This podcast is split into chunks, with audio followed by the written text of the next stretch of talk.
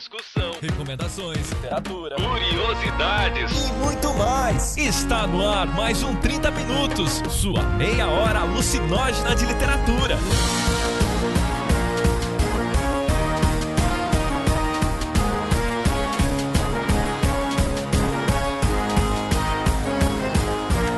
Apresentado por ele, que acordou de sonhos intranquilos, metamorfoseado em um japonês, Vilton Reis. Vocês têm que ler o livro do chá, do Kakuzo Kakura, pra relaxar, pra ter uma visão de mundo diferente. É, ver, ver a iluminação do mundo a partir de uma xícara de chá, cara. E ela, que está sempre certa, Cecília Garcia Marcon. Não, de verdade, do fundo do coração, ler Paulo Freire pra mim resolve muita coisa, cara. É muito inspirador, renova minha esperança. Falo, puta, se esse cara que esse cara conseguiu, eu não tenho o direito de desistir. E aquele que lambe o sapo, Jefferson Figueiredo. É fácil tu ver que as pessoas, quando tem crises políticas, elas esquecem as coisas mais elementares. As grandes crises, grandes discussões, principalmente as mais idiotas, as começam porque se esquece o princípio óbvio que dentro de uma sociedade, cada indivíduo tem o seu valor e cada indivíduo tem que ser respeitado pelo seu valor, tu tem que respeitar o espaço do outro.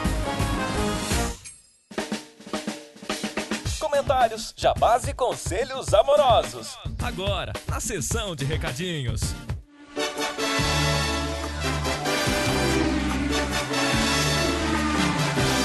E nos nossos recadinhos de hoje nós temos muitas coisas pra falar, quer dizer, hoje nós temos menos porque o Weber resolveu encurtar a pauta. Olha que maravilha! Gol do Brasil!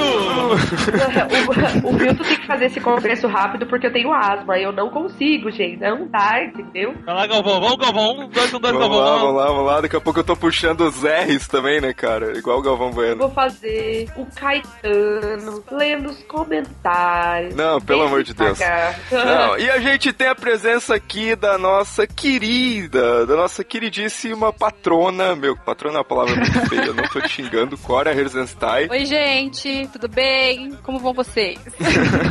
eu não sei o que falar, gente. Ai, gente. O importante é falar, a gente também nunca sabe o que falar, mas a gente tá aqui falando, as pessoas ouvem, é uma loucura. Então, Cora, a gente sempre faz uma pergunta aqui pros nossos participantes. Pra quem não sabe, os nossos ouvintes que estão participando aqui da leitura de recadinhos foi o pessoal que doou na nossa Black Friday da antologia Sentimentos à Flor da Pele, que a gente já vai falar mais um pouquinho daqui a pouco. Mas antes, né, a Cora tá aqui, a Cora doou, ajudou, botou fé na gente, olha só, tem gente que acredita em cada coisa. Eu quero perguntar pra ela, Cora, qual que é o livro da sua vida? Meu Deus. Assim, de supetão, na sexta-noite, Assim, ó. resolve. Não. Tem três opções. Nossa. 50 tons de cinza, ou qualquer um do Paulo Coelho, ou qualquer um do John Green. Nossa, cara, Nossa, tem que pensar. Eu acho que eu fico com 50 tons, hein? Acho.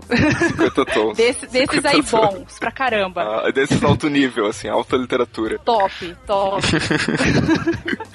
Eu- eu- 50 tons, nossa, maravilhoso. Tá, então vamos, vamos, vamos mudar a pergunta, eu vou facilitar, hoje eu tô bonzinho. Qual foi o melhor, assim, grande livro, assim, das últimas leituras que você fez e que você indica, assim, muito? Putz, tá pior do que a pergunta anterior. Não é, porque eu tô procrastinando muito. Então, sabe quando você começa a ler e vai parando? Tipo, tem uns 50 livros em na metade. Posso voltar pra pergunta anterior? Eu tô me esforçando, você tá vendo? Eu tô me esforçando. Tem muito livro aberto. Tem muito livro. Eu tenho medo, eu tenho medo de que ela anda usando ultimamente. Depois eu sou o cara do Você sapo. fica, né? não, você fica propagando, sabe o que acontece com os ouvintes? Você tá, tá satisfeito, Jefferson? Essa Você tá gente feliz, faz Jefferson? letras que vai pros institutos de letras da vida, eles entram normais e saem assim, gente. Sai lambendo sapo, Ela não começou lembra. estudando francês, Jefferson. Francês. Olha lá. Isso explica muita coisa, gente, isso explica muita coisa. Cora, você tem até o final da leitura de recadinhos pra pensar num livro para indicar pra galera. Ai, meu Deus. Vamos então para o feedback do nosso último podcast. Vamos lá. Então temos algumas indicações de biografias que o pessoal comentou e tal. Tem o André Flores, que é nosso patrão, nosso boss, nosso chefinho, que indicou a biografia do Paul McCartney, Man on the Run, do Tom Doyle. E, bom, biografias do Paul McCartney, ele é amigo. Dá o dedinho aqui, apenas amo todas. Tenho duas e amo as biografias do Paul. Excelente indicação, com certeza. Tem a Mariana Pereira, que disse que a biografia da Maísa, que foi escrita pelo Lira Neto, é sensacional, com o 100. Ela fez o sensacional, tipo, número 100. Que gracinha. Achei ela fofa. E a Tainá Coelho postou, meu Deus, Tainá, não, amiga, não, amiga, postou uma foto da biografia do Charles Manson, porque Foi uma indicação do Vilto. Puta, que dinheiro mal gasto, velho. Indicação do Vilto. Nossa, mano. Não, não, não faz isso não, Tainá. Eu acho interessante que as pessoas ficam mais, assim, pasmas com o fato da pessoa ter é, seguido uma indicação minha do que ela ter comprado uma biografia de um assassino dos mais conhecidos do mundo inteiro, assim. Ok. Tudo bem, tudo bem. Obrigado, vocês são assim. Mas vamos também pros nossos destaques da semana. E para isso, nós invocamos aqui a nossa amiga Cora Rezan... Meu Deus, como é que se pronuncia seu sobrenome, Cora? Herzenstein. Herzenstein. Deu pra ouvir? Tá, saúde, saúde, fora. Agora pode ser o nome. Ai, quais são os nossos destaques, Cora? Os destaques vão pro Beber, que faz uns teasers muito legal pro 30 minutos. Então, se inscrevam no canal e também assistam o, o programa do Vilto, que é legal às vezes. É legal, às vezes. Mas não tão legal quanto o meu canal, no qual vocês também podem se inscrever. Sim, o canal da Ceci é muito melhor, gente. Por favor. Eu não faço vídeo de 6 horas, assim. tá no canal Tá, da Ceci. três. Os, vídeos da Cecília é tipo filme francês, assim, que não acaba nunca mais, assim, mas tudo bem. É, querido, não é o que o público está dizendo, não é mesmo, Pinto Reis? Lamento. e o nosso último destaque, Cora. É, pra quem já recebeu o livro Sentimentos da Flor da Pele, é, postem selfies, gente. Vê se o, li- o livro chegou bonito, por favor, né? Divulguem. E é isso.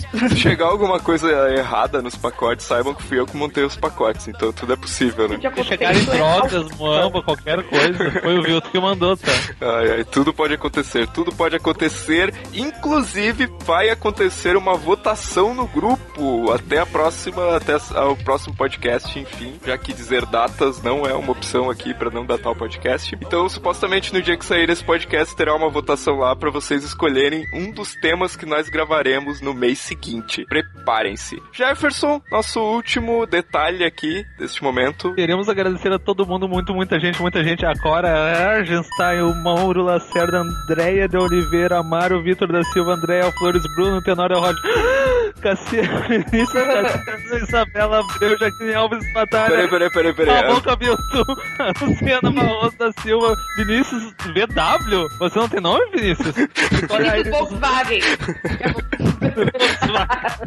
Fabiano, desculpa, Fabiano, eu não sei falar teu nome. Hammerschlager, cara. Hammerschlager. Lucena. E é isso aí, muito obrigado a todos os patrões, padrinhos, padrinhas, e é isso aí.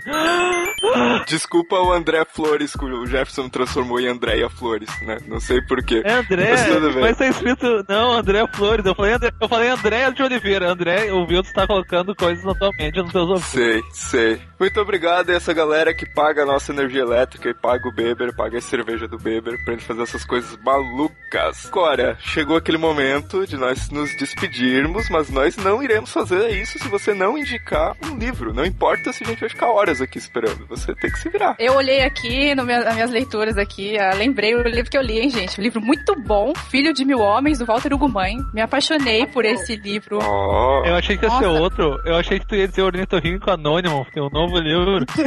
Quem sabe, né? Daqui, a- daqui a um tempo eu escrevo alguma coisa com esse nome. Achei promissor. hum. Vamos, vamos à indicação do Walter Ugumãe, que é sensacional. O filho de mil homens, né? Como todas as pessoas são filhas de alguém e ele tem uma delicadeza. Eu não consigo nem, nem falar sem ficar emocionada, gente. Só lendo pra, pra saber. É muito bom. Obrigado, Cora. Deixe aí seu endereço para receber os lenços para enxugar suas lágrimas depois dessa fala. Nós também aqui estamos chorando, emocionados com sua participação. E é isso aí, vamos para o podcast. E, tchau, gente. Tchau! Linda!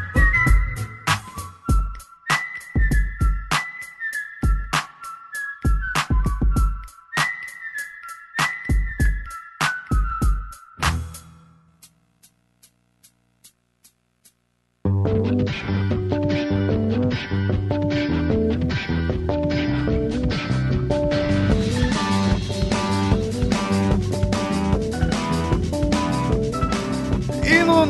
podcast de hoje, nós vamos falar a respeito do assunto do momento, mas nós não vamos falar a respeito do assunto do momento. Essa é a coerência legal do 30 minutos, né? E é isso aí. Vamos falar de crise, mas nós não vamos falar sobre essa crise. Nós vamos falar de várias crises e de livros que você pode ler em determinadas crises. É isso, gente? Falei certo, professor? A ideia é que a gente consiga é, pensar em uma maneira de plantar uma sementinha e fazer com que as pessoas, em momentos de muita tensão, em momentos em que tudo parece ou muito certo ou muito incerto, elas consigam sentar, esfriar a cabeça e refletir. Né? E às vezes, um bom livro, uma pessoa que, que já fez esse exercício, está compartilhando com a gente na, na tua obra, é, pode ajudar a gente nisso, sabe? Eu realmente acredito nesse rolê. E acho que às vezes falta esse, esse tipo de diálogo, assim, de sair da própria cabeça, sair da cabeça tua e de quem pensa igual você, sair da tua cabeça igual o sol que tá na TV e assim por diante, sabe? Não, mas assim, é exatamente por isso que a gente pensou em outro tema, né? Pra não ficar naquela de vamos falar da Globo, não vamos falar da Globo, vamos falar de Dilma, não vamos falar de Dilma, vamos falar de crise, porque crise é uma coisa que acontece na nossa vida sempre, entendeu? Independente de ser no país inteiro ou de ser em um dia só da nossa vida, um dia caótico, crise sempre existe, sabe? Mas isso aí, nós vamos aqui, a gente não combinou as categorias, né? Mesmo que a gente é sempre tão organizado, sempre combina tudo, como vocês já sabem. A gente não combinou as categorias. É, um de nós vai sugerir uma categoria, os outros vão ter que indicar livros, um molde aí de outros programas que a gente já usou e vocês já estão acostumados. Quem quer começar indicando uma categoria? Primeiras damas, Cecília. Ah, mas vocês são dois filhos de umas putas. Claro, mas com todo o amor do mundo. Cara, é, eu até entendo você não me respeitar, mas falar isso da minha mãe, olha. Não, a mami não tem culpa, de fato. Tenho certeza que É, ela. mas ao contrário, ela que tem culpa. pra quem não lembra a história dos pais do Vilto, vai ouvir nos podcasts atrás, que é uma história assim de é persistir no erro, gente. É uma, foi uma longa crise. Eu já contei a história dos meus pais no podcast. já, já. Vão ouvir nascer uns casts até vocês chegarem. Bacana. Nossa, qual cast? Nossa, depois a gente precisa cavocar e descobrir qual cast foi. Anyways, vamos começar então falando de crise existencial. Quando cai numa crise existencial do tipo, tô aqui pra quê? O que eu tô fazendo aqui? Por que existo? Para onde vou? O que a vida é feita? O que devo ler para superar essa crise ou me afundar nela de vez? Eu acho que essa categoria não tem nada a ver contigo, Cecília. Você Por isso que eu quero ouvir o que vocês vão falar primeiro. A gente não imagina a Cecília, tipo, numa crise dessa, assim, sabe? Ela é tão estou sempre certa que a gente. Ah, isso não acontece com. É, né? Nossa, só todo dia. Ah, um livro pra crise existencial. Tá, eu tenho um aqui, enquanto o Vilto pensa, é um livro. Eu não sei falar porque, o nome do autor direito, porque eu não sei falar chinês, tá, gente? Que é o Tao Tse Ching, Dou Tse. Eu não sei, já ouvi várias traduções sobre o nome dele, mas o nome do livro é O Livro do Caminho e da Virtude, que é um livro anti- da, de filosofia chinesa. Que ele fala. É o cara basicamente refletindo sobre a vida, só que há 2.500 anos atrás e é um chinês, ou seja, uma coisa calma, contemplando o mundo e contemplando a vida. E é bem interessante que ele, ele é bem perturbador no começo, porque ele, acho que no segundo capítulo ele diz que não se preocupe, você vai morrer. E aí ele, a partir disso, ele vai desenvolver todo aquele capítulo. Mas depois ele vai te, de- te dar que isso, a ideia da morte, ah, e se preocupar com a morte, e te fazer até ela, no fundo não, não, não é muito interessante. O legal é tu ir construindo as coisas aos poucos, admirar a natureza. Ele gostava muito de admirar a natureza, então tu vê assim que ele fala. Veja o bicho tal, ele faz isso porque. E é legal, tu vai pensando, tu vai. Tu vai é bom que tu vai. Naquele momento assim que tu acha, ai, meu mundo não faz sentido, a vida não faz sentido. Tu vai dizer, calma, não é só contigo, relaxa, vem na merda com a gente. Mas vem assim,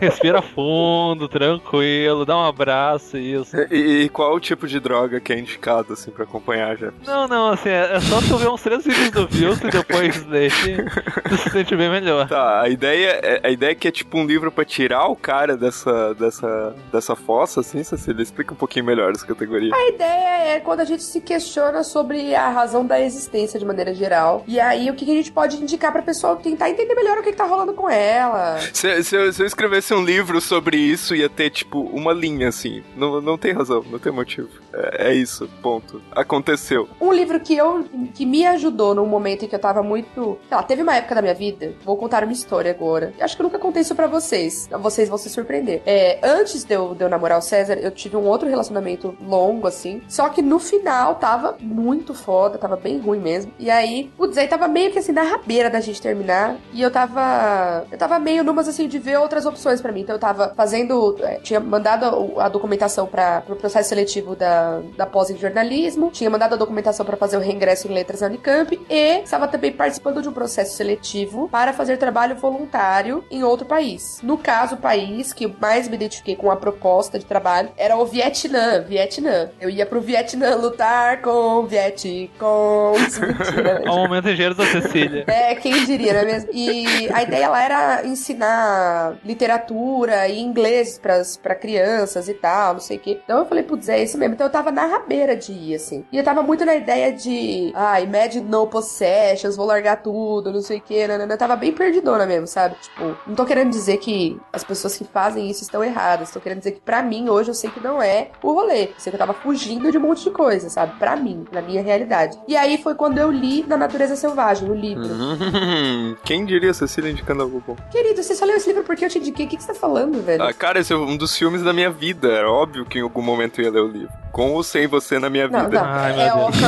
Tá, claro que era. Aí, então, esse é um livro que eu indicaria pra uma pessoa que tá confusa. Porque o McCandless, ele tinha tanta certeza de muitas coisas que ele não se questionou em vários momentos e deu no que deu, né? Então, tipo, se ele, se ele fosse alguém que se questionasse mais, talvez o final dele teria sido outro, sabe? Eu tenho isso pra mim, assim. Um dos problemas dele era esse excesso de confiança. Então, você tá numa crise existencial, isso é bom. É bom a gente se questionar, é bom a gente não ter certeza das coisas o tempo todo, sabe? Então, a minha indicação é essa. Você consegue agora, com duas, pensar em uma indicação, Futo Reis? Na verdade, eu tava fazendo tempo pra olhar minhas listas aqui de leitura e lembrar de alguma coisa. Não, eu, eu- eu quase indiquei o da motocicleta lá, que eu já indiquei em outra situação, e depois teve uma pessoa que foi lá comentar no grupo que leu e era bom mesmo. Não, eu vou indicar um livro que eu li é, ano passado, um livro bem curtinho, ele é tipo crônicas, assim, mas mais puxando pra reflexão. E o título é Meia Corda e Outras Incríveis Histórias Medíocres de Montanha, do Tuco Egg. O Tuco, ele, tipo, é um escalador amador, ah, não, mas ele... não, não, não, não, não, pau no cu do caralho. É. Ele é um alpinista amador, assim, e ele escreve essas histórias, mas ele vai, tipo, fazendo associações com a vida de um jeito bem humorado, assim, tipo, uma vez que ele caiu de paraquedas e, tipo, ficou seis horas preso em cima de uma árvore, perdido numa floresta, uma coisa bem doida. Nossa, que tenso. Nossa, tá me dando uma crise de ansiedade aqui. Tá estreitando minha garganta. Pelo amor de Deus. Ah, enfim, cara, o, o Tugo, é um- eu conheço ele pessoalmente, tipo, não, é- não tô indicando o livro só porque é meu amigo, o cara é realmente... eu tô com o cara do bom e mal feio. o cara realmente tem algo a dizer, assim. Então, tipo, eu recomendo esse livro pra caramba. Próxima categoria, Jefferson. Tá, tá. Ah, vamos ver, vamos ver, vamos ver, vamos ver. Um livro pra tu. Naquele momento de crise. Naquele momento assim que tu. Deixa eu pensar. Que parece que nada faz mais sentido na tua volta. Não um momento de crise existencial, mas tu olha assim tu não consegue achar sentido pras coisas. Naquele momento assim que tu tá no vazio completo, assim, tu não consegue ficar triste, feliz. Tudo parece que tá meio. É meio indiferente. Hum. Reações bovinas? É. Hum. Não, eu já pensei num livro de cara, assim, o Ensaio do Vazio, do Schopenhauer. Eu, eu, eu juro que eu pensei que o Wilson não ia ser tão óbvio. Não, mas, Não. cara, é a melhor resposta para esse momento. Quer dizer, se você não resolver se suicidar depois do ensaio. Mas. Tá, Cecília, por favor, salve-nos, salve-nos. Ai, que difícil. Que difícil, né? Que difícil. Então, veja bem. A crise é. Nada faz sentido ideologicamente, é isso? Nada, nada faz sentido, eu não tô falando ideologicamente, nada faz sentido. Qual que é a diferença disso pra crise existencial? A crise existencial é aquele momento que tu questiona. Ah, O nada faz sentido é quando tu olha assim, parece que o mundo é um grande nada, assim. Tu não te questiona, mas tá naquele Ah, momento. nenhuma, vai se fuder, que absurdo. pra eu entender, qual das duas é aquela com menos de 15 anos, assim, da adolescência? Aquela que o Wilton morre depois do cast, sabe? Eu vou falar. Vai ser bizarro, tá? Mas os livros que me enchem de esperança novamente, fazem com que as coisas se reorganizem na minha cabeça, são os livros do Paulo Freire, sabia? Eu vi Paulo Coelho vindo, assim. Nossa, Quase. puta, Vilto. Você não- Quantos anos que você me conhece já? Cacete.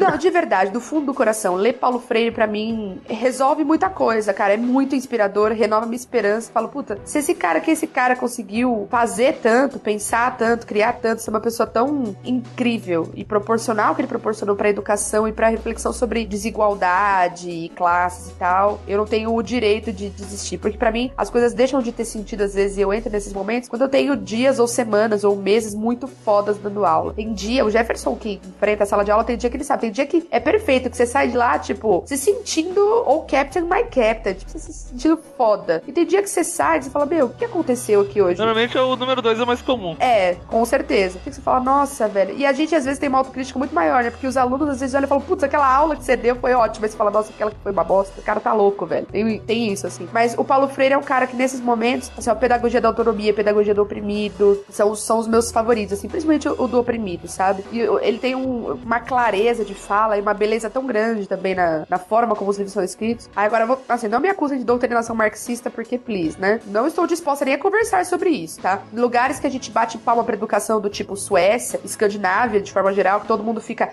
nossa, tá vendo lá na Finlândia? Nossa, tá vendo lá na Suécia? Porque aqui no Brasil nunca vai ser assim. É, os caras lá leem pra cacete Paulo Freire, tá? Um beijo, queridinho. Então, né? Parou, parou. Tá, Ah, posso, posso falar o meu, Cecília, depois desse momento de breve estresse consigo mesmo e com o resto do mundo?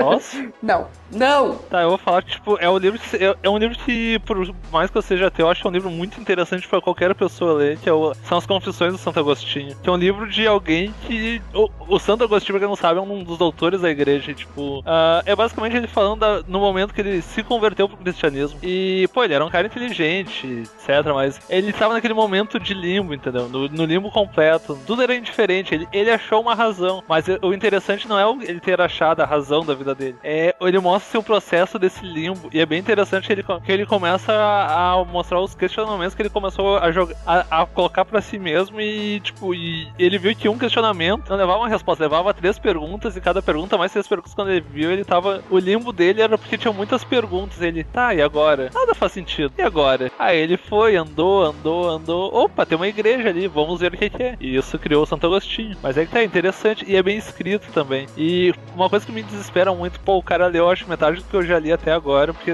na época dele não tinha muitos livros. Pô, ele escreveu as confissões e eu não escrevi porra nenhuma até agora. Isso me deixa meio triste, entendeu?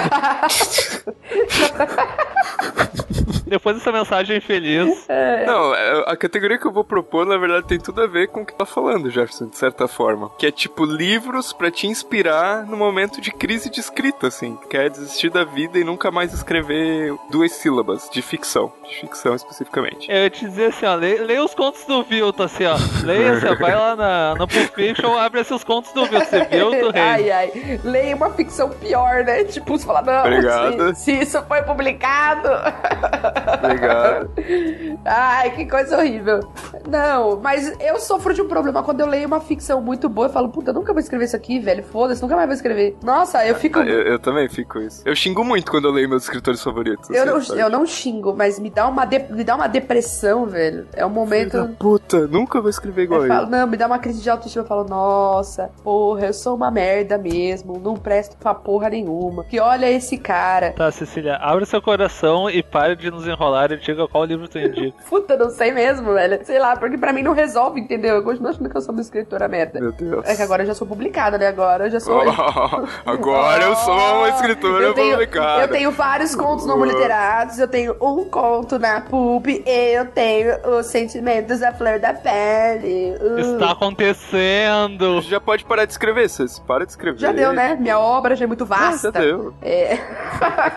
sei lá, um, tem o Paris é uma festa do Hemingway que ele fala um pouco sobre como escrever para ele é uma coisa difícil também, sabe? Eu acho que talvez isso ajude, porque quando a gente ouve um cara da magnitude, da pompa, circunstância, beleza e gostosura de Ernest Hemingway, que ganhou Nobel, que era uma teteia, que enxugava uma garrafa de vodka antes que você pudesse simplesmente ter feito xixi na tua rotina. O cara já tinha bebido pra caralho. E aí ele vira e fala assim: ó, escrever para mim era foda também. Tem hora que eu acho que tava tudo uma bosta. Fala assim: é, tá tamo tudo em casa entendeu? Eu acho, não sei. É, esse, esse era uma boa ideia, mas eu tenho um que eu acho bem interessante, que é a Arte Escrever, do Schopenhauer. É, é, um, é um livro bom e é um livro, eu acho, que ele tá menos ranzinza. E é interessante que ele fala por que escrever é importante. Não, ele não fala exatamente literatura, mas ele fala por que para ele escrever é importante. E o que te leva a escrever, entendeu? E ele diz que é uma merda, assim, tu escrever, tu vai olhar assim primeiro, bah, isso daqui tá do caralho, aí tu dá uma volta na mesa, quando tu volta, bah, isso aqui tá uma merda. Aí tu volta e fala, bah, tá do caralho, tá uma merda. Tu nunca vai saber, entendeu? Ele, e ele diz que eu.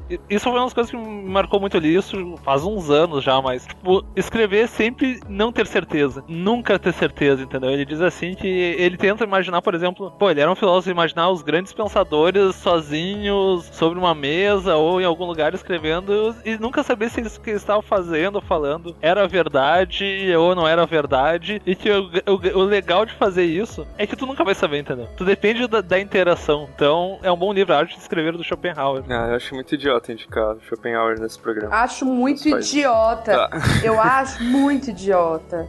Muito idiota. Eu não vou falar nada, cara. Nossa. Quando eu não consigo escrever, quando eu preciso de inspiração, eu leio um cara que é o Neil Gaiman, que me dá mil ideias. Eu não sei porquê, tipo, tem vários escritores que eu gosto mais do que o Neil Gaiman. Mas quando eu leio o Neil Gaiman, eu tenho ideias. Tipo, eu saio do zero. E tem aquele discurso já dele, muito compartilhado na internet, que ele fez lá na Faculdade de Artes, a formatura. E que eu vou botar o link no post pra quem quiser ler, assistir, ouvir, o que quiser. Eu nunca vi, o Vilto já falou mil vezes, eu nunca vi, gente. Então, pessoas ainda não viram. Então, aquele discurso também, tipo, cara, é, eu faço a boa arte, né? Então, tipo, o dia que tu tiver na deprê que tu não conseguir fazer, cara, vai lá e lê aquele discurso assim que tu vai sair, tipo, sei lá, inventando. reinventando o mundo. Vou- agora é o Guerra Paz. Eu vou sentar hoje, é o Guerra Paz que eu vou fazer.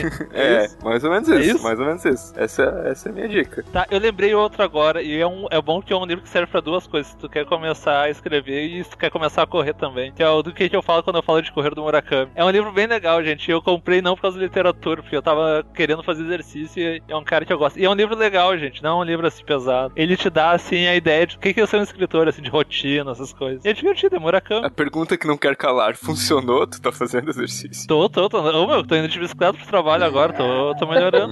e eu tô seguindo os conselhos do Murakami, cara. Cecília, outra categoria. Outra categoria. Em tempos de crise ideológica, estamos falando, estamos cercados por fascistas, o que faremos? Não estou dizendo que isso é o momento atual, estou dizendo se em algum momento da sua vida você se vir cercado por fascistas, por pessoas extremamente radicais, o que você acha que você pode fazer pra superar isso sem ter que se isolar, tipo, na ilha lá com o Tom Hanks e o Wilson? Eu teria uma lista, assim, se tu quiser, mas. Nossa, como eu sou bom e tenho uma lista!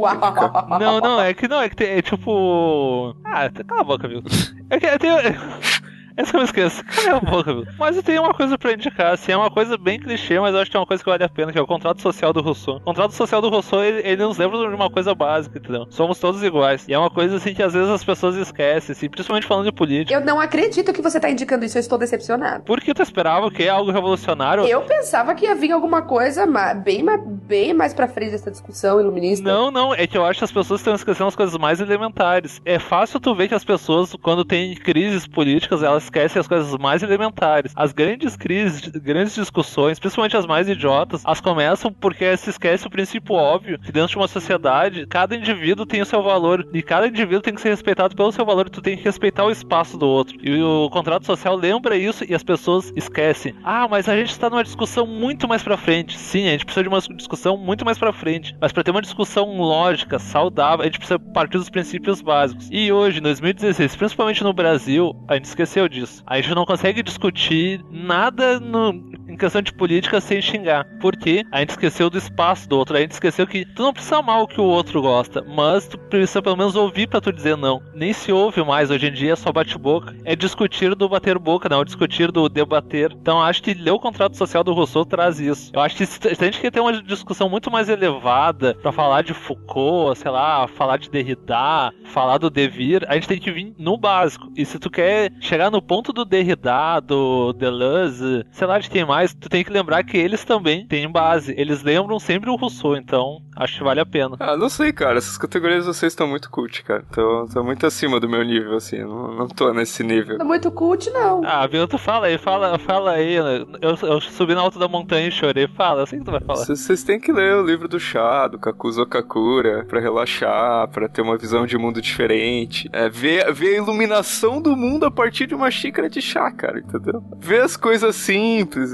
entendeu? É isso aí, cara. Essa é a minha indicação. Tá, Cecília, depois dessa indicação super concisa do Vilto. Ah, então, é, eu até penso que alguns, alguns filósofos seria, seria legal ler, então, que é, é legal dar uma lida no Foucault pra ver o que, que, o que ele, ele propõe e tal. Eu acho que dá pra ler o Bourdieu e pensar no que ele fala de, de desigualdade, né, de construções de desigualdade, né, pra- principalmente pra gente entender que as coisas, elas não são naturais e espontâneas, entendeu? As coisas são construídas, assim, tipo, elas são entrelaçadas e elas existem uma em relação à outra, né? Então tem esses caras, mas se a tua pegada for ficção, você tem, acho que sempre vale a pena citar o 1984. Toda vez que você estiver diante de um sisteminha que tá muito. tem- ah, ou de pessoas que são muito fãs de controle e tal, é legal a gente lembrar o que é um sistema totalitário e como ele funciona. De que tipo de coisa se abre mão quando você tá achando que é melhor entregar o controle de ações pra outras pessoas. Meu conto da antologia Sentimentos à Flor da Pele fala sobre isso. Olha só. Sobre sistema, sobre revolucionar, mudar de vida, sei lá, reagir. Mas olha só, é, tem um livro do Foucault, já que vocês falaram de Foucault, que é bem. Não, tá proibido citar o Foucault, você não sabia. É o livro mais legal do Foucault, que é o Eu, Pierre Rivière, que degolei minha mãe, minha irmã e meu irmão. Ah, é, é um bom, é um bom livro. Mas assim, é, existe um exige, esses livros exigem um esforço reflexivo mesmo. Tipo, não é uma parada que tá pra ler no busão, entendeu? Não, é sério. Esses franceses. Ah, tu não lê que- essas coisas no busão, pô, tô chegar no, cara do lado começa a discutir. Então, vamos falar sobre o devir do, do Derrida. O que é devir pra ti? Vamos falar de, de gramatologia. Gramatologia, pô, é uma coisa assim que a gente discute todo dia. Não é à toa que existe um manual para você entender o conceito do cara, velho. Porque você fala, mano, que brisa louca é essa, Depois eu que tomo as drogas, né? Ou então se você pensa, por exemplo, num Bakhtin também, sabe? Tô falando umas coisas teóricas porque eu acho que às vezes é legal a gente se voltar para isso, pra pensar. Então Bakhtin, quando ele fala que o discurso ele retumba, ele não se cria. Então não existe um, um discurso novo, né? Os, os, discursos, eles são todos recriados, né? Ele não, é, não, não, não parte de um zero, entendeu? Eu acho que isso é fundamental para as pessoas não entenderem que o que aconteceu antes tem relação com o que tá acontecendo agora, que o que se fala hoje já se foi dito, sabe? Mas pra perder um pouco a ideia de novidade. Tá, tá. Vou fazer uma pergunta óbvia que a gente precisa fazer. Um livro para momentos de crise política. Crise política mesmo, assim, de política. E eu, te, eu quero dizer um que é muito óbvio que as pessoas. Eu acho que a maioria das pessoas não lê, porque se lesse não, não diriam que dizem que é o príncipe do Maquiavel. Eu não entendo qual é o, o medo ou o estigma que tem. Ah, isso é maquiavélico, isso não sei o quê. Mas as pessoas que dizem isso nunca leu o príncipe na vida, eu acho. Pô, o cara diz o óbvio. E, tipo, dá pra ver que muitos políticos hoje não leram o príncipe, porque senão não fariam aliança com o PMDB. É uma das coisas mais óbvias do mundo. Assim, ó, não contrate mercenários, porque mercenários vão te deixar na mão quando tu precisa dele. Pô, isso é um dos capítulos mais famosos, então, ó. O Príncipe é um livro muito citado e pouco lido, assim. E eu não entendo porque as pessoas dizem que é maquiavélico como algo ruim. Pô, ele dá a real das coisas. Não é maquiavélico, é da ideia dos fins justificarem os meios. Que essa frase não existe. Isso é uma frase de uma pessoa falando do Maquiavel 350 anos depois. Exato, mas ela exprime uma ideia ali de que fazer algo pensando no que se vai obter faz com que as outras coisas importem menos, percebe? Existe uma, uma coisa do, do, do caminho, assim, aí. É, pessoalmente, eu acho horrível pensar que ex existe esse tipo de raciocínio no mundo. Honestamente, assim, pode parecer pueril, inocente, o diabo a quatro, mas eu acho pavoroso que isso exista. Acho pavoroso que, esse, que essa linha de raciocínio se faça vigente, sabe? É, por isso que, na verdade, o que eu gosto é de um viés, por exemplo, do Noam Chomsky. Ele tem um, um livro que chama Contendo a Democracia. Ele tem muitos livros de entrevista, de coletânea de entrevistas que são muito legais, mas o Contendo a Democracia, é, eu gostaria de falar especialmente do capítulo em que ele, em que ele fala é, sobre o quanto as lógicas de conflitos políticos elas são totalmente relacionadas é, pelas pessoas e pela mídia e organizadas como se fossem é, contos de fada. Então ele pega a lógica ele mostra, fala, olha, isso aqui não beneficia ninguém. Isso aqui tá seguindo uma história, é, é, é um, é, tá se literalizando uma crise política quando você faz esse tipo de coisa. Isso é terrível. Se transforma num circo midiático em que ninguém conversa e que você só torce para alguém ou matar, matar o dragão ou pro dragão queimar a princesa e só, sabe? Eu acho sensacional essa, esse, esse ponto, assim. Acho importante, sabe? Esse, essas reflexões que ele levanta. Eu tenho um amigo que diz que as, as coisas que o Chomsky fala em termos de economia são ruins, mas que em termos de ciência política e tal são muito bacanas. Eu não tenho como avaliar é, o que ele diz sobre economia, porque eu entendo muito pouco ou quase nada de economia. Para mim é um assunto difícil mesmo, tá? Cada um tem seus limites. Mas de, as coisas que ele fala sobre política, em geral, me agradam bastante. Principalmente porque ele não tem um tom recriminatório. Ele não tem um tom do tipo, é, se você discorda comigo é porque você é um coxinha. Se você discorda de mim, ah, é porque você é um petralha, sem vergonha, corrupto, lá, blá, blá. Não tem uma coisa assim nele, entende? Que também é, um, é uma coisa, sabe, que ensina a gente a conversar. Não, eu, eu na verdade estou algum tempo pra ler alguma coisa de Chomsky já. Esse tempo, e eu quero ler, quero ler mesmo. O único livro do Chomsky que eu li foi um livro sobre árvores uh, gerativas e eu, eu nunca mais quis ler Chomsky na minha vida por causa disso. E eu tinha uma professora na faculdade de sintaxe que ela usava uma camiseta com o rosto do Chomsky, assim. Aquilo me traumatizou eu, e foi a pior cadeira da faculdade. Cadeira de sintaxe, então. Eu acho que eu vou passar assim, umas décadas sem querer passar perto. Nada contra ele, mas alguns traumas, alguns traumas. Ah, cara, é um livro bem padrão, assim, mas eu acho que tem que ler é Desobediência Civil, cara. Pra dar uma quebrada, pra dar um. Pra, pra saber que não existe só dois sistemas políticos no mundo, sabe? Às vezes, vendo as discussões na internet, parece que só existe isso ou aquilo, ou preto ou branco, ou, né, ou vermelho, tá, não vou entrar em detalhes. Mas, tipo, cara, eu acho que desobediência civil, assim, pra essa galera, assim, bom, pra todo mundo, acho que dá um tiltzinho, assim, opa, tem outras coisas no mundo. Não, e tem uma coisa que eu acho legal da desobediência civil, ele te diz que fazer desobediência civil não é uma coisa, assim, aleatória, e que tu faz meio away. Não é só sair, ah, eu não gosto disso, vou fazer desobediência civil. Tu tem que pensar, não é só sair fazendo uma, boba, uma bobagem. Tu tem que olhar, ah, por que eu não gosto disso? Por que eu acho isso errado? Ah, eu, agora eu compreendo. Tipo, tu pensa, agora eu compreendo porque isso é errado. Então, como eu vou me rebelar contra isso? Tipo, pô, é um livro muito influente. O Gandhi foi provavelmente o cara que leu esse livro e pensou, agora eu sei o que eu vou fazer. Então, não é só ler, gente. Ler e pensar, pô, é um livro simples, fácil, direto, mas não é só ler, tá, agora vou me, vou me rebelar, mas como? Pensem nisso. É, eu acho que um dos pontos da desobediência civil é justamente isso, é tipo, não é só se rebelar, ou não é se rebelar do jeito que a gente tá acostumado a ver hoje, sabe? É, não é aquela coisa assim, ah, isso é, sou rebelde, sou anarquista, vou quebrar tudo. Cara, anarquia não é isso, tá ligado? É um questionamento de instituições, né? Eu acho mais um questionamento sobre nós mesmos antes de a gente se rebelar, isso que eu acho interessante. Mais uma categoria, sou eu agora, é a última, é a última, é a saideira. Então, livros para ler em momentos de crises amorosas. Ah, Nicholas Sparks, Nicholas Sparks, Nicholas Sparks. O Viu tá muito clichê, gente. Não, a gente, a gente não podia passar o programa sem essa categoria. Tá, eu tenho um livro que eu acho. É um livro bonito. E se tu tá num momento de crise amorosa, pô, esse é um livro que vai te dizer assim, ó. Amor, ele dura, pode durar a vida toda, que é o amor nos tempos do cólera.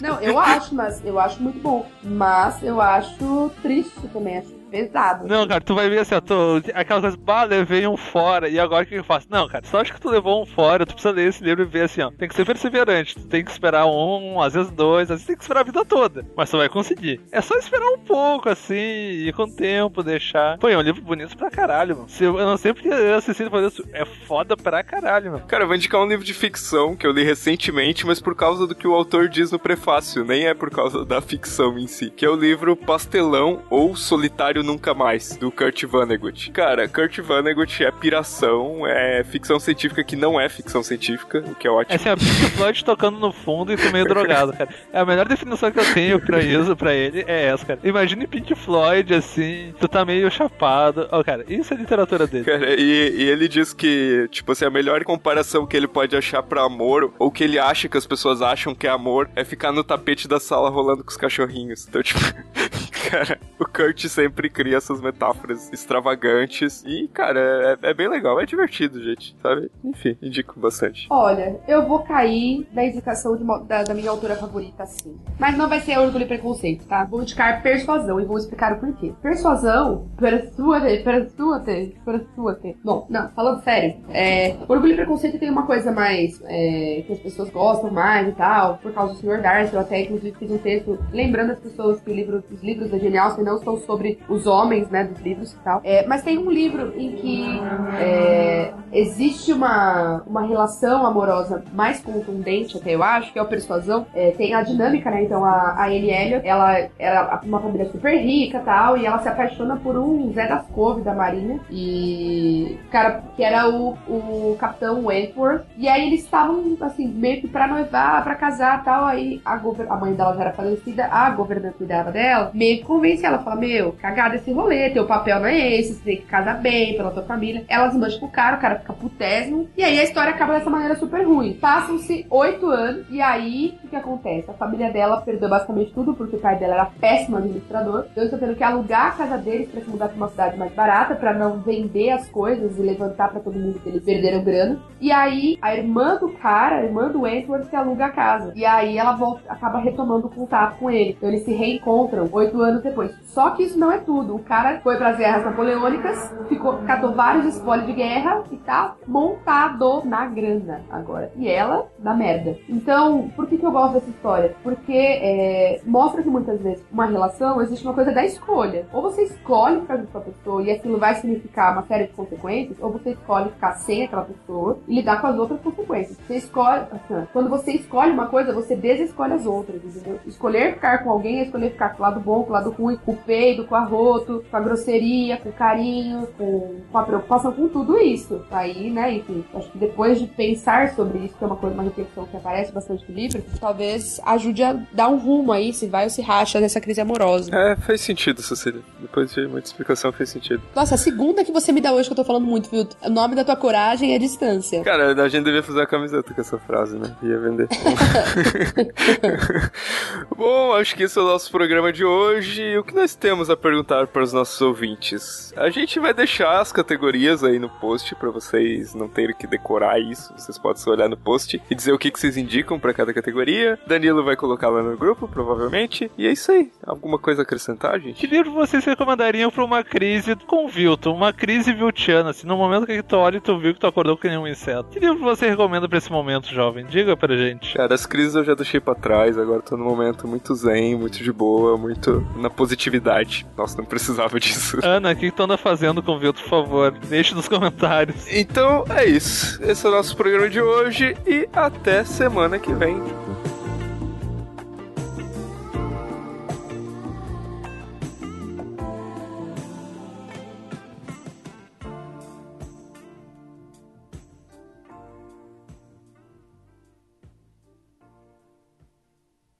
Aí nessa hora, Beber, pelo amor de Deus, tem que colocar um Careless Whisper. Vocês não conhecem? É só jogar no Google. Se vocês também não sabem do que que você está falando. Careless vocês- Whisper. I'm never gonna dance again. Pelo amor de Gente, como assim vocês não conhecem Careless Whisper? Nossa, gente, eu eu vou caçar no YouTube agora. Você precisa ver essa merda nesse instante.